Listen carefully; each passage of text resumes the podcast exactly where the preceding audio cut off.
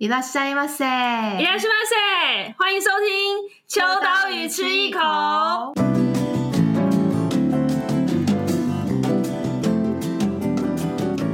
嗨，大家好，我是 Eva，是 Joy。最近这几年，其实有一个东西非常的流行，就是大家都很喜欢往外跑。虽然说疫情的关系啦，但是我们办公室自己就有人很喜欢去抱石。 嗯，你知道，oh. 对对，就是抱石，我一直不知道怎么解释，哎，就是很像攀岩，但是它是没有任何的辅助装置，然后你要透过你的臂力往上爬，就是我完全不行的一个运动。呃，也会去登山，哎，同一个同事，我户外派就一个人，跟大家聊一下哦。我跟 Joey 就是属于那种，我们有一年的员工旅游，我们爬到登山口，我，我们就回去睡觉了。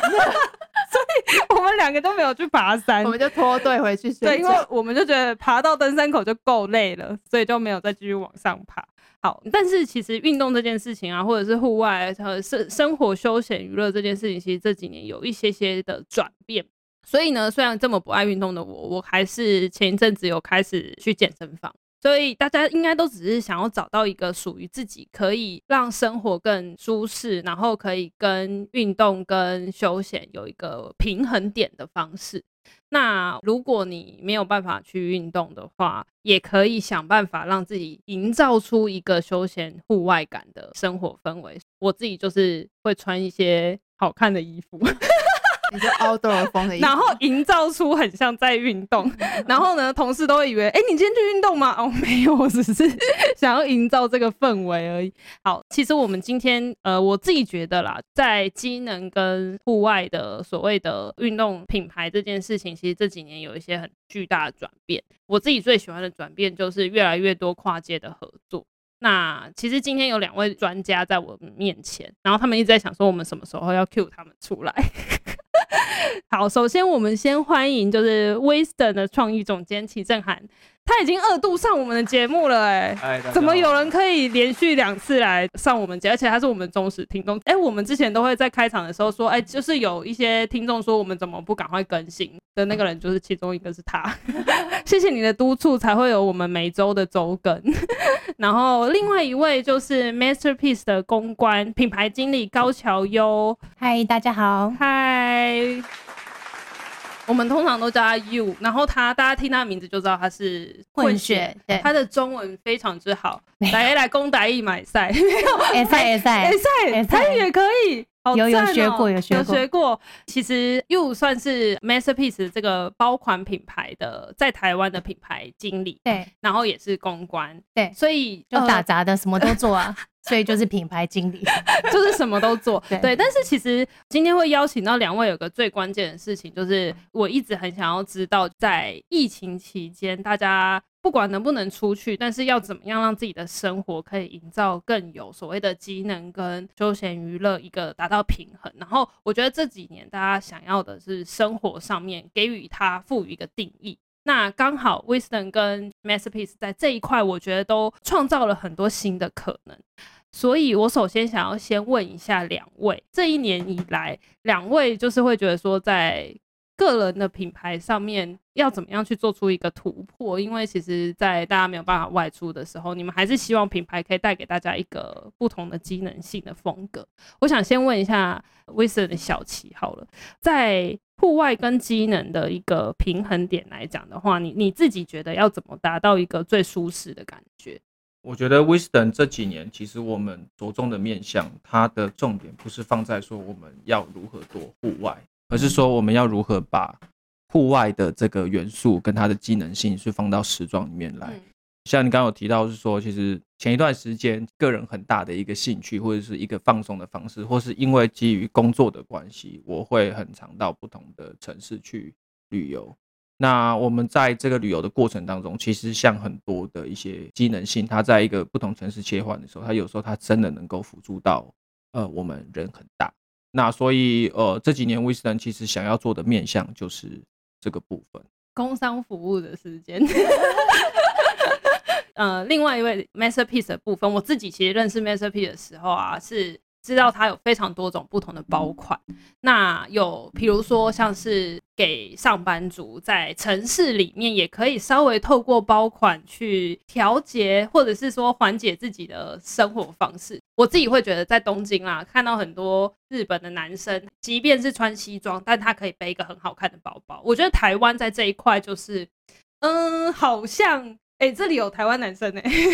有啊，你会觉得怎么样？是不是可以再试着把心力放在除了衣服以外的配件，其实也可以琢磨。嗯，我每次讲这个，我都很怕台湾台湾男生连一般就连衣服都没有很认真在琢磨，还还想要要求到包款。我觉得应该是说，大家可能每天被困在一个一个一个对，所以可能有的时候真的不是那么的去在意。身边自己所随身在用的这些物品，从衣服到那个，但是我觉得这几年其实一直有在往好的方向一直在做调整，嗯，对。然后我觉得大家也可以去对应到，不管是可能是国外的品牌，或是台湾自己本土的品牌，其实我我有觉得消费者其实是真的开始越来越认知到，就是把自己打扮的比较好看、自在。然后去呈现出一个比较有自信的状态，嗯、对于他的工作跟他的生活，我觉得都是有一个现在是我觉得是大家有比较在乎这一块这样。嗯，嗯，嗯，那 you you 会怎么看呢？因为 you 算是在台湾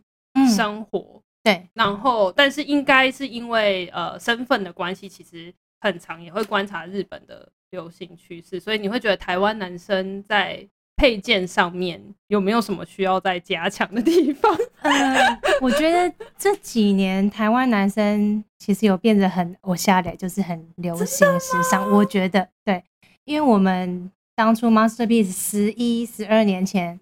来台湾的时候，嗯，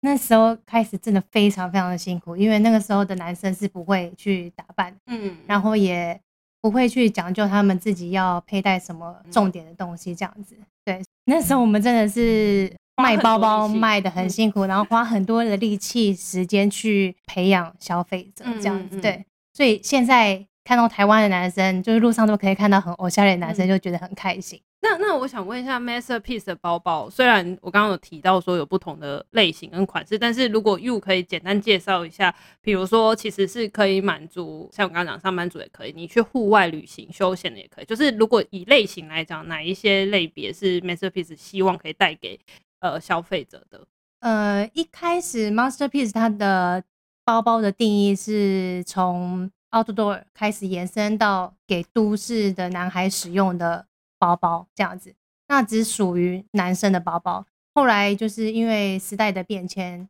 就现在可以男女都可以使用，然后还有日常生活中都可以使用的这样子。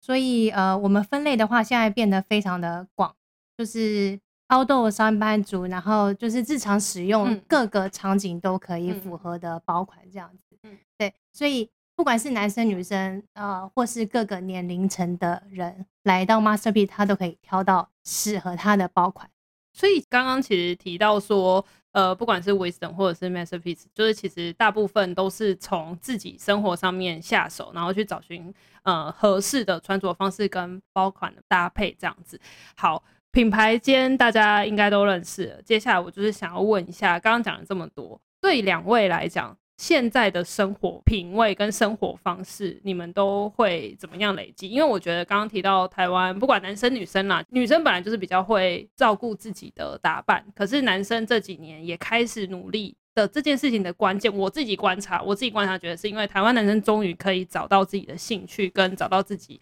想要更深入了解的事情。比如说前一阵子大家会想要去露营，那他可能就要准备装备。那可能这一阵子最近就是比如说植栽植物，所以他就可能就想要研究一些相关东西，就是要有兴趣才会去关心这一块，然后你就会去增加自己生活上更多的配件。好，那两位如果是你们的话，你们自己平常生活上都做哪一些事情去增加自己的生活品味？我的话，我觉得是因为我本来我的工作的属性相关，我就一定会遇到非常多，就是基本上我就是在这个圈子里面嘛，这也是本来我自己就很很热爱的事情。那只是说从小时候可能只是单纯喜欢衣服，到现在可能更着重在整个生活的层面，毕竟年纪也到了，所以就是你会想要让自己在家里面是把。家打造成一个可能更疗愈的一个空间。毕竟有时候白天的工作就已经够掏空灵魂了。那有的时候你回家的时候，你会想要透过很多很仪式性的的动作，事实上就是真的都是一些很微不足道的一些小单品或者什么。可是它如果真的可以让我好好的去放松疗愈一下，对我来说，这些品味是我想要从这个地方所截取来的。嗯，那如果假设是以居家里面挑选的话，你觉得最让你疗愈的会是什么物件？我觉得现在对我来说最重要的东西可能就是植栽。嗯，你都种什么？呃，都种蕨类比较多。对，然后最近开始是想说可以挑战看看管叶这样子。哦。然后快根虽然最近很红，可是因为我家的位置的那个环境，它不是那么适合种快根，所以想说再等等，嗯，等到未来可能真的觉得说，哎，想要玩了，可能 maybe 就用植物灯去去做一些填补这样子。那 you you 的平常日常生活？嗯，平常的话，因为疫情之前，我因为工作的关系，就一个月会回去日本一到两次，就是一半在日本，一半在台湾的生活，每一每个月都这样子。但疫情之后，就当然只能待在台湾，所以我就乖乖的一直在家里。那在家里的话，因为还好我们后来就是全家有搬到新北市那边河岸边，然后从家里就是有一个大窗户可以看到。外面的河岸就风景很漂亮，这样子，所以那个风景其实帮了不少疗愈的忙，对，让我们家全家都很疗愈。那因为现在疫情比较好了一点，我们就常常会去爬山啊，然后走走步道，然后或是去海边散散步这样子。因为住在台湾就觉得台湾环境非常的好，就是离我们市中心开车三十分钟左右就可以到山海。日本很难有这种事情。对，所以就是平常非常密集的往外跑，就是跟大自然结合。嗯、呃，你们两位刚好，比如说，虽然小琪是在室内的植栽，然后又是刚好住的地方离山跟海很近，可是呃，不管室内或室外，这个兴趣对于你们在可能挑选穿着或者是配件的时候，其实有很大的影响，对不对？因为我觉得这几年的这件事情，可能会对于你可能在布料上啊，或者剪裁上。衣服啦，服装的话，然后对于来讲的话，包款可能会是因为你需要常常往外跑，想要去呃放松，所以它可能就会有一些防水功能，或者是它可能大小的那个尺度，它是可以比较高度的变化，或者是它的收纳空间可以更多，这是想象啊。所以不晓得这样子的，你们两位的生活习惯是不是在对于服装跟配件的挑选上有一些不一样的小小的转变吗？有有到转变吗？还是其实它是一个轨迹？我这边应该是说，呃，原本我觉得慢慢的整个趋势让凹豆这样的的一个元素它进到时装里面来，我觉得它其实已经酝酿好一段时间了。那我觉得刚好只是因为这一两年因为疫情的关系被困在台湾的大家，你没有办法，例如说你可能出门都很困难，你在城市里面生活很困难，所以大家可能都会想说，我但我还是要出去，或者说我不能出国该怎么办？我可能就想要往。山里跑，那我们其实一直以来，我们的服装它本来就有一种很多功的机能性在，所以其实你今天就算你从城市切换到一般露营的场地，其实都还是很足以去应付那些天气的状况。那对我们来说，其实很多人都在讲说，去年根本就是一个大露营时代，大家都很疯狂的一直在往这一块去切入，从不管是从服装上、道具上，哦，每个人在家里面基本上。在去露营前都已经做了很深度的那种强化的这种，就是要先装备装备的部分。对对对对对。那我觉得我们刚好可能只是在这个浪潮上面，是说我们能够去提供大家这样的产品而已。你会觉得，你知道台湾人就是比较一阵风，你知道，就是这一阵子。可是对于威斯人来讲，这件事情不是这一阵子才在做。那当然，现在刚好是搭上了这个风潮。呃，也许过了一两年之后，露营的人数会逐渐走向是本来真的就在露营的人，就不是像现在就是大家想到说，哎呀去哪里玩，那我们可以选择露营，就是它有个高峰。嗯、可是高峰的那些人，可能是一次两次兴起的，纯粹只想体验的人。可是大概可能过了一阵子之后，回归到的正常数值，就会是真的有在露营的人。那这件事情可能对于威斯人来讲，其实这才是希望持续关注品牌的人吗？还是说其实不？不一定，我觉得我不会把它想的那么严肃啦，嗯、或者是说，我觉得尤其是这段时间在体验露营的人，我觉得不是只是单纯是说哦，因为我被困住了，所以我只能往露营这块去走，而是说他们真的体验到了露营的乐趣。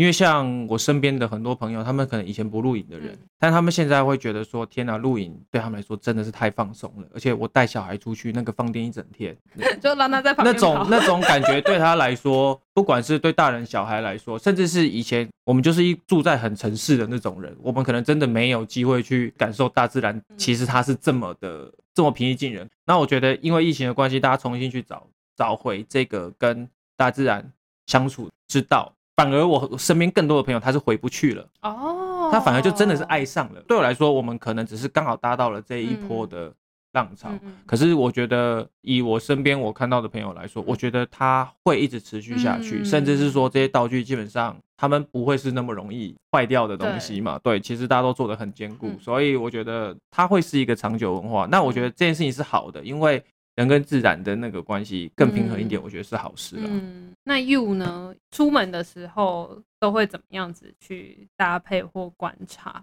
像我自己现在就是都背可以塞很多东西的，然后我也是都是背后背，就会觉得说，即便上班可能穿的稍微正式一点，可是背休闲包款，我觉得也不会很违和。但是我假日就可以马上切换，它就会变成是我可以马上带出门的。一个功能性、机能性很强的包包。那 you you 的认为说，就是在包款上面有没有什么样的转变？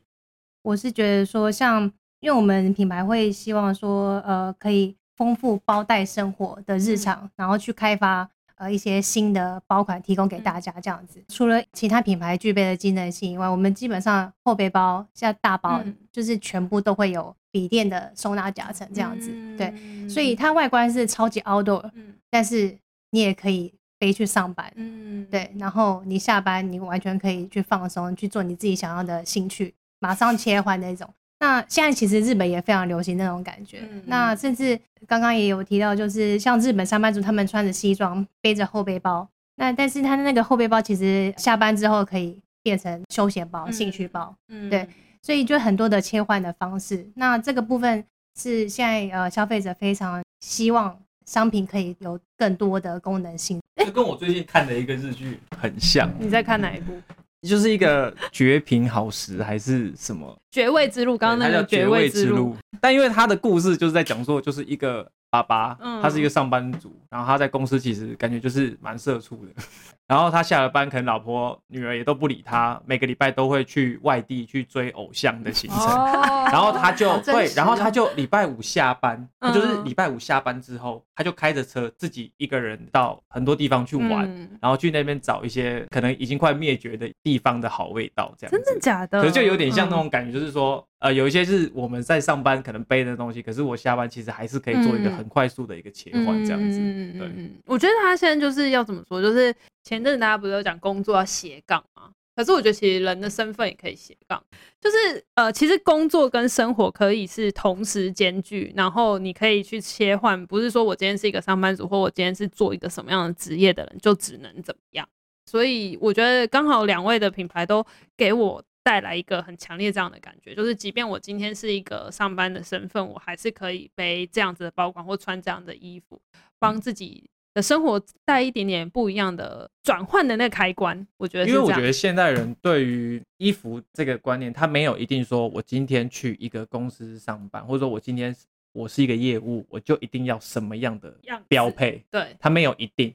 对我来说，或者说对现在很多大公司来说，都是。嗯嗯就是大家可能在于服装的一些既定印象上面，已经有把一些很刻板的东西拿掉，反而是如果你越能够去自信的表达出自己的风格的话，我觉得反而是可能客户会更想要的是这样。所以我觉得可能现在大家对于这块上面，大家的接受度是越来越广，这也是给了我们很多机会，是我们可以去创造很多新的一些设计或者一些可能性的一些更实用。于生活各个面向的，对。那我这里就想问一个，就是刚刚都是在讲比较跟自己生活和品牌之间的巧妙关联性，但是如果是问到别于品牌，就是好，我们现在切开来了，完全不讲品牌，你们自己的兴趣，因为就我所知，我知道，比如说像 you 是还有另外一个兴趣是跟清酒有关的，可以这么说，另外一个工作吗？对，算是另外一个工作。然后小齐的话，除了呃 Western 服装品牌之外，其实参与了非常多，例如像是把很多创意带入到策展也好啊，或者是空间上面也好。就是如果从品牌之外来看你们自己的生活，你们觉得就是有没有去其他着重的面向跟服装和包款无关的？如果以刚刚那个清酒来讲，我觉得我当初知道说 You 有做清酒这件事情的时候，我就很想跟他喝两杯。就很口渴，两杯而已嘛，两两杯就够了，够够。真的吗？对，对，对，因为我觉得又很弱，真的假的？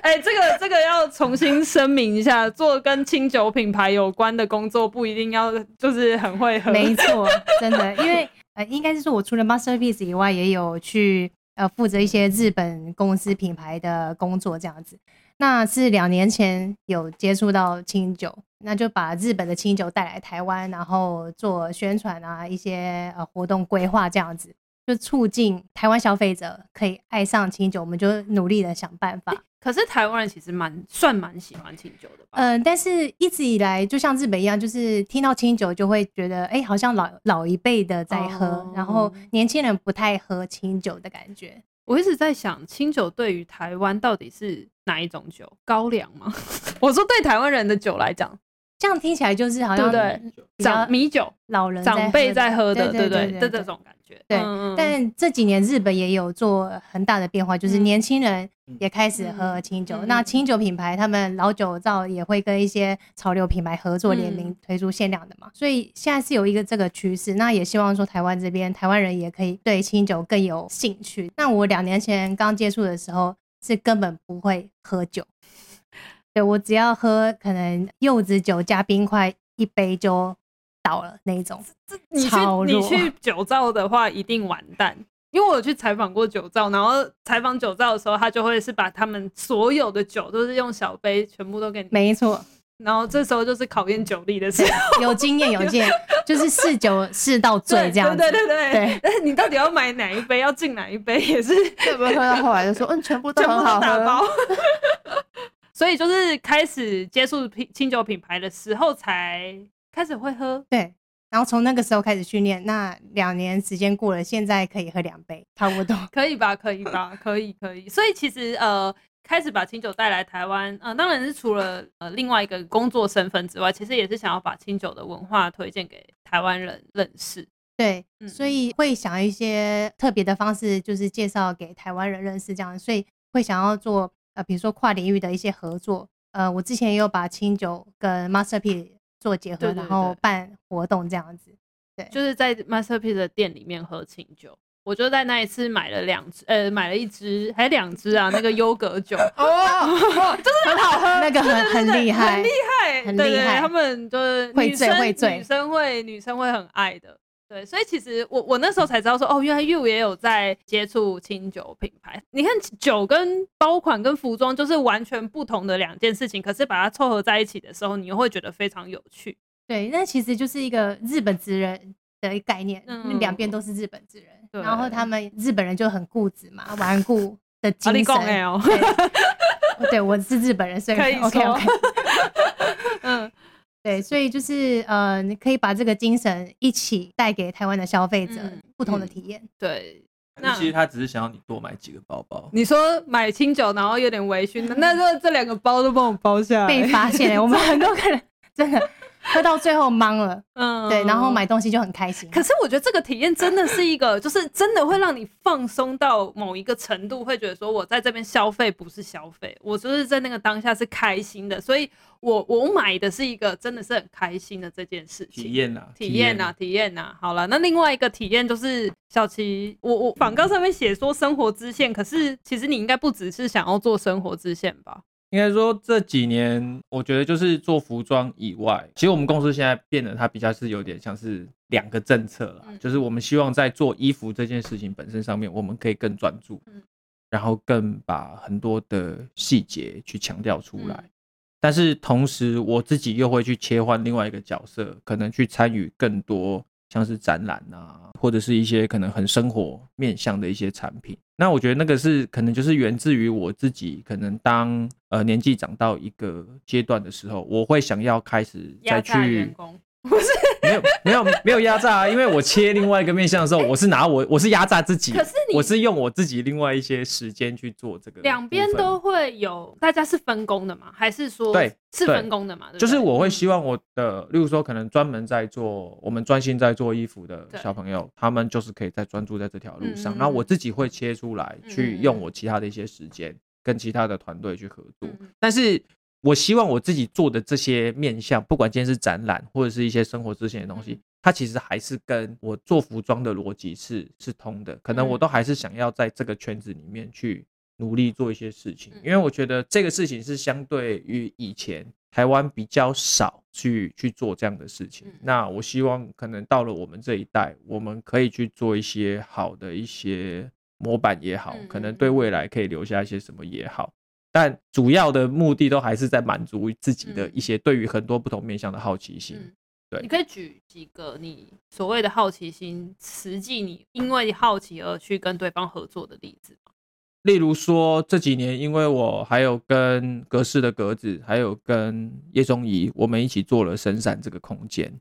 那也因为这个空间，我其实也是因为这个空间，我才跟 You 重新连那个认识上。对，因为他跟叶宗仪很好。真的吗？对，他跟他们狗很好。为什么？为什么？为什么很好？就是很老的朋友。对，非常非常老朋友。我以为你们已经很很熟哎、欸。以前是就是会被邀请去 Masterpiece 对啊，对，但但是就是就像你们讲的，我们大概可能是十十多年前，嗯，就是因为他们刚来台湾的时候，我们我们认识。可是后来因为其实就是没有那么多的一些往来，那有时候我就我们更专心做自己的事情的时候，那其实就是会失联嘛。那可是因为叶宗仪的关系，所以后来。呃，You 就比较常来深山玩、嗯、看展，对，那我们才有去，对对对对对。嗯、那也因为就是他们的关系，所以可能开始也会认识到很多不同于我们原本服装领域的一些人。那所以也因为这些人，会有人来找我说，哎、欸，那我们今天想要做一个展，如果说今天有跟服装相关的东西，哎、欸，小晴会不会想要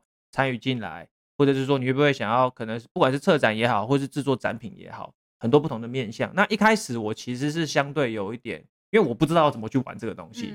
因为我只会做衣服嘛。可是后来玩了几次之后，发现说，哎，原来这个部分我们可以传递一些很重要的讯息给更多于我们原本消费者更多的人。就是我其实我没有一定要每个来看展的人说，哦，我今天就是一定要买 w i s o n 的衣服，他不用感觉像是走进一家店说。你好像会被那个会被我们店员就是会这样眼睛盯着，就说：“哎，你怎么还不买？”我觉得不用有那种心态，反而是说我希望他们走进来可以更理解，说：“哎，其实台湾也有很多做服装的品牌，或者是做服装的人，他们在想象某一些更有趣的事情的时候，他们会用什么样的角度去做切入。”所以我觉得这几年在做展览这块，对我来说是有蛮大的收获了。那也因为这些收获，才会有机会去认识更多有趣的单位，然后去产出更多好玩的东西，这样。那两位其实刚刚都有讲到一个很大的关键，就是你们现在在做的事情不只是自己的品牌，还有跟很多人的合作。我觉得有一个最难的合作，其实是除了跨界，就是品牌跟其他人合作，就不同领域的合作之外，跨国的合作也是非常的困难。然后刚好今天有日本代表跟台湾代表，又可以算吧，可以算日本代表吧？可以，因为你知道我们的节目很爱讲说日本人很。很麻烦，认同。就是我觉得那个麻烦不是讨厌，而是因为你知道他有很多台湾人讲 mega，，就是他有他自己的做事方式跟所有逻辑，到了日本就会变成日本的样子。就像品牌好了，全世界的都有的品牌，可是到日本它就会产生日牌，产生日牌之后就是会有日线，很多事情它都会重新去有自己的逻辑，或者是有自己的讲好听是有自己的品味跟有自己的。形象跟对外诉说故事的方法，这是一个很好的表现。可是另外一个面向就是，所有事情到日本都要照日本人游戏规则就对了。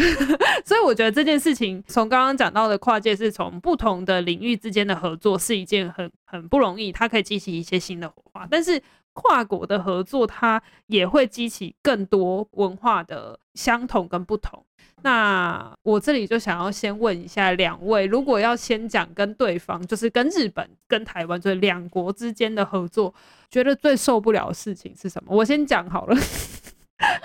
就你自己的例子。我我先讲，我先讲，想说让两位想一下，我为什么会讲受不了？是因为我我一定要讲，就是我觉得要去呃了解日本人的心态这件事情是非常不容易的，所以呢，我很。希望未来就是，我觉得疫情有有加速这件事情，因为可能透过 Zoom 啊，就透过线上，然后日本就变成比较需要快速解决或者快速决定一些事情。可是，在疫情之前，就很多事情都是可能会要再三的确认啊，然后可能要了解的非常详细，以及可能要有很多个备案。然后这些备案是台湾人就是不会想到说哦，原来要到备案三、备案四、备案五这样子。对，所以这个是我跟日本人合作的时候就会要先准备好心理准备是好，我要有这样子的认知。好，那两位觉得台日对方合作有没有最受不了对方的事情？我想先听 you 哎，you 觉得台湾人最受不了，因为我们一直在抱怨日本啊，该给 可以换我了吧？该给日本人一个反平反的机会了吧？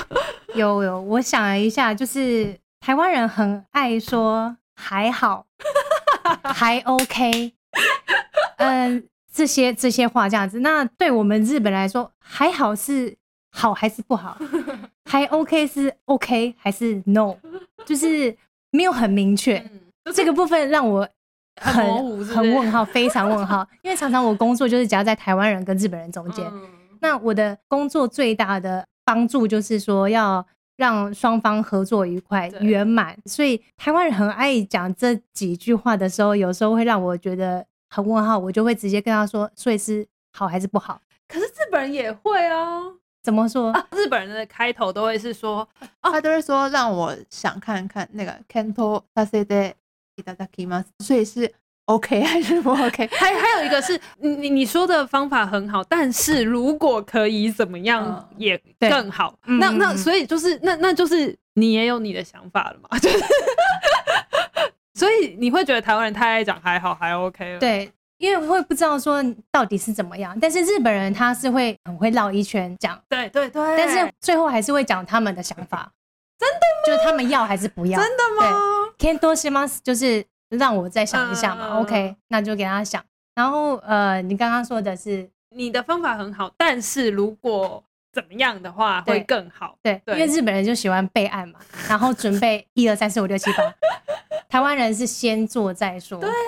对，这个就真的差很多。先做再说，代表 觉得怎么样？先做再说，代表秦正涵先生。没有没有，但我你不是先做先做再说，代表是吧？台湾人的，但我觉得我自己其实也是要跟不要，我想要很明确。哦、嗯，就我也不太喜欢 给一个很模棱两可的东西。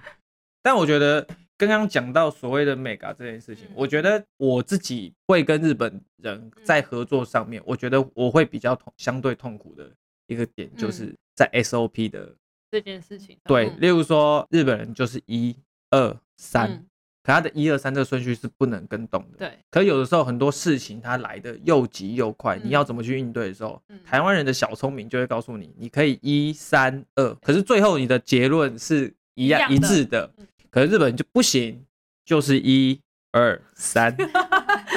这个是眼神中有一点怨念。不要怨念啦，其实我已经习惯了啦，就是习惯了，所以我是可以理解这件事情。应该是说，反而我觉得台日的合作有的时候变成是说，你可能要更站在对方的立场去想一下，那你就可以理解说啊，其实这样即使是有一个文化冲突在，可是是可以把事情做完。或者把事情做好没有问题，可是前面是一定要先理解这件事情。嗯，所以有的时候我们可能反而会有点就是我做一三二，但我跟你说没有啦，我还是做一二三哦，这样。真的，我我也是发现后来后来的绝招就是不要让他知道我们一三二，呃，反正你都看到成品了，那成果就是我们照着一二三做出来的。台湾人比较聪明，这是结论。好，这这这不是我们自己的说法哦。所以，因为会不会因为在台湾工作久了，所以已经有一点点那个混血是工作模式的混血，其实也混混到一点台湾人的工作模式，然后再去跟日本人合作的时候，会觉得哎、欸，好像也是开始有一点点不一样的感觉。我觉得我的工作方法也是很混血，对对，因为我很了解日本人，然后也很了解台湾人，所以完全知道他们的 mega 在哪里。有没有一个方法可以告诉我们怎么克服，嗯、就是怎么把日本客户照顾得很好？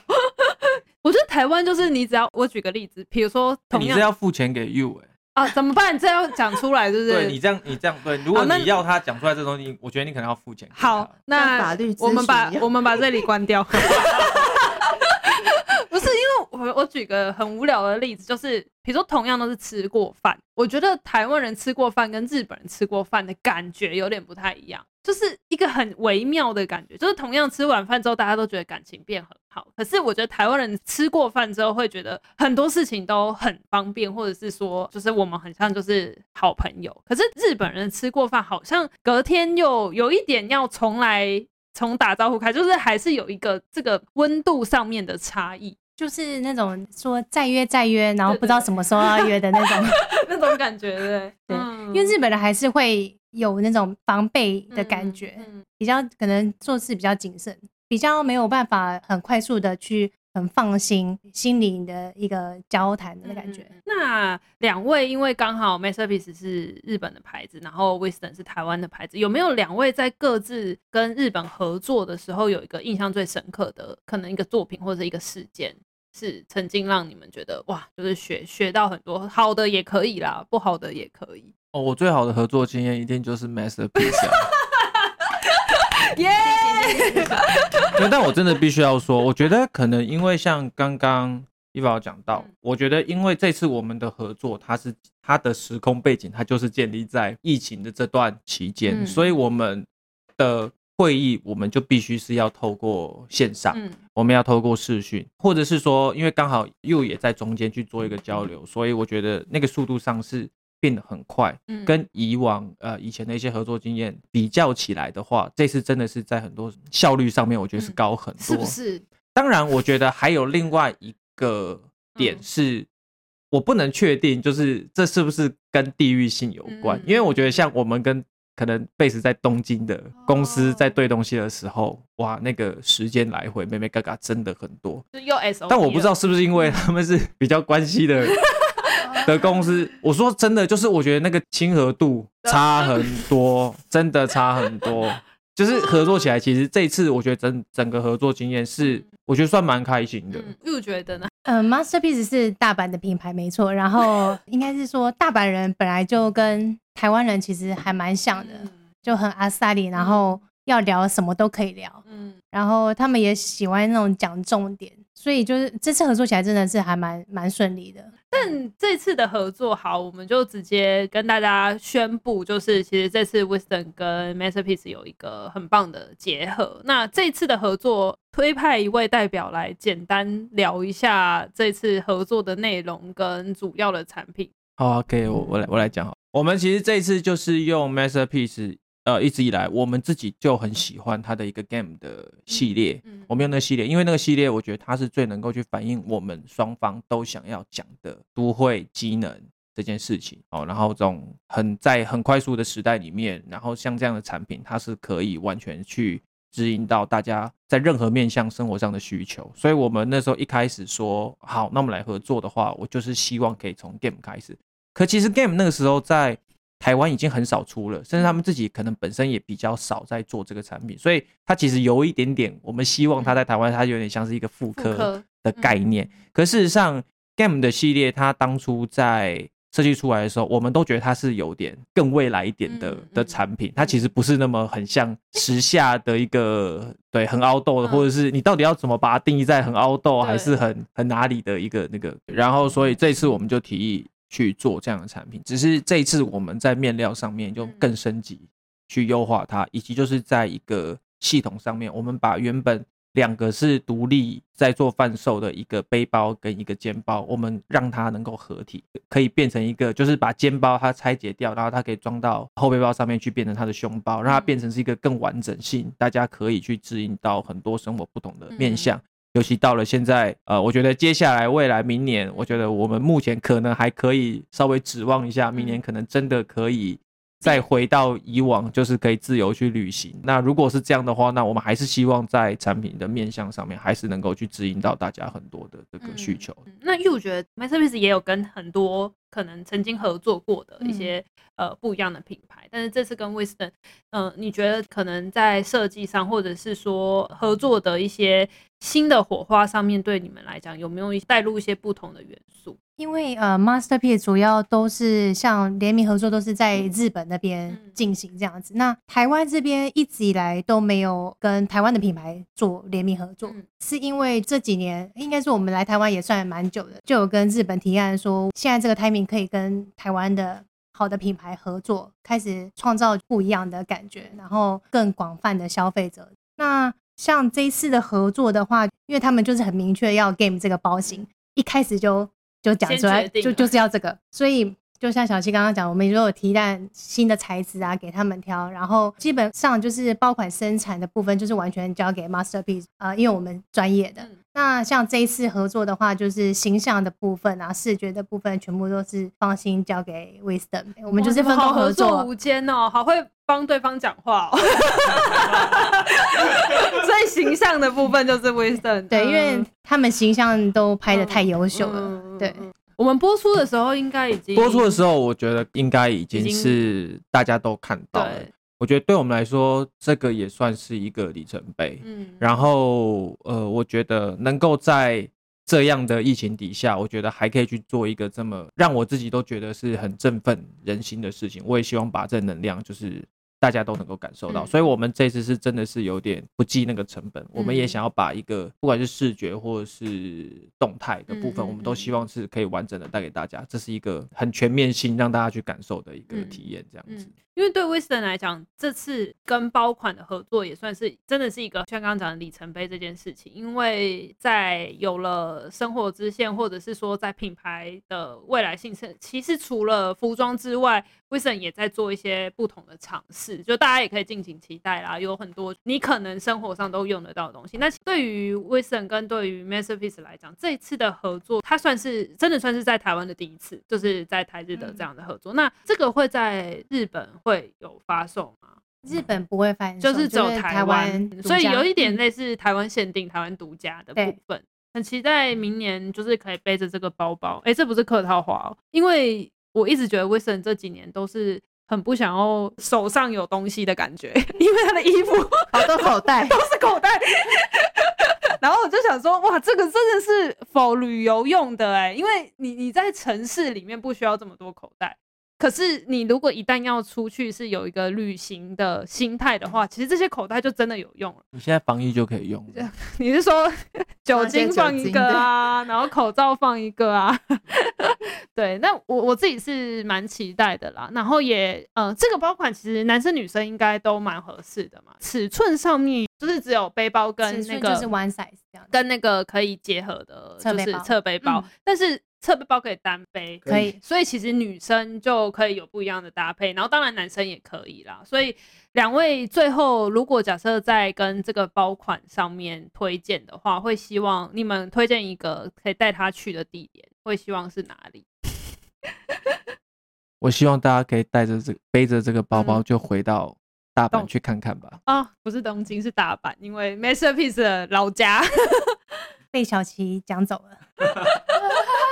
好，那那我觉得 You 可以说就是背着这个包包去海边，或者是平常最喜欢去的山啊、海啊都可以，哪里都可以。那如果硬要讲话，我觉得我还有一个地点想要提供。其实我第一次到京都玩的时候，我那时候就有安排一个点，就是到京都的 Masterpiece 里面，因为它那个点真的很美，因为它外面你会觉得它哦就是一个老老的房子的一家店，可是它走进去之后。它有一个可以喝咖啡的空间，然后对着就是一个日式的庭园。嗯、我觉得我到现在我好都很难忘，就是逛街逛累了，然后在 Masterpiece 里面可以有一个这么 chill 的地方，嗯、很很悠哉的喝一杯咖啡。说真的，这两年真的是越来越难，对一个很难想象的画面。那我希望如果可以的话，我真的很想要再回到京都这样。希望明年的这时候，我们都可以在日本，然后背着这次联名合作的包包去。再次体验旅游带来的快乐。好，今天非常谢谢两位，谢谢，谢谢，谢谢大家，拜拜。